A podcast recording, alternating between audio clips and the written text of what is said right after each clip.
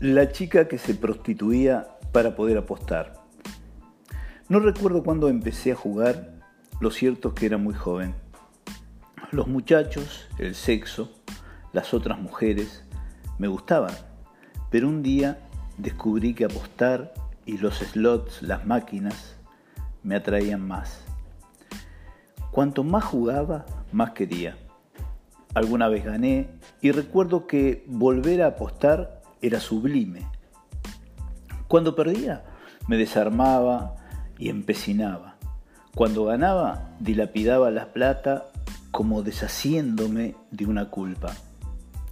No había casino o sala de juego que no conociera y no me conociera.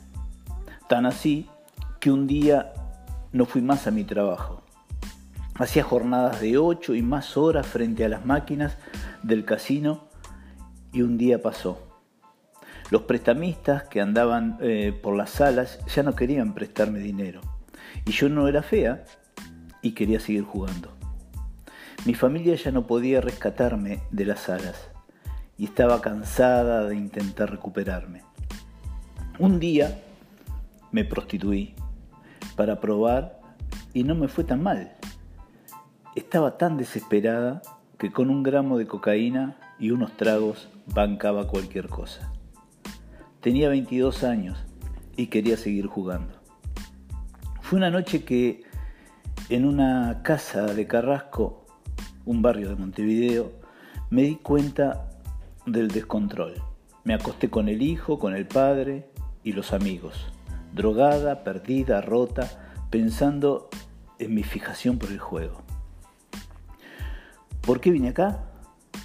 Mi madre me encontró tirada en un campo tras el aviso de un amigo y me pidió que lo intentara de nuevo, por favor. Usted me pregunta si jugar no es en realidad una forma que encontré para no pensar en las cosas que perdí y no creo posible recuperar y la degradación la herramienta para no rescatarme. Quizás sea así, no sé. Cambiaría todo por ser amada, pero tal vez ya no se pueda. Ya esté condenada. Ya tengo 25 años.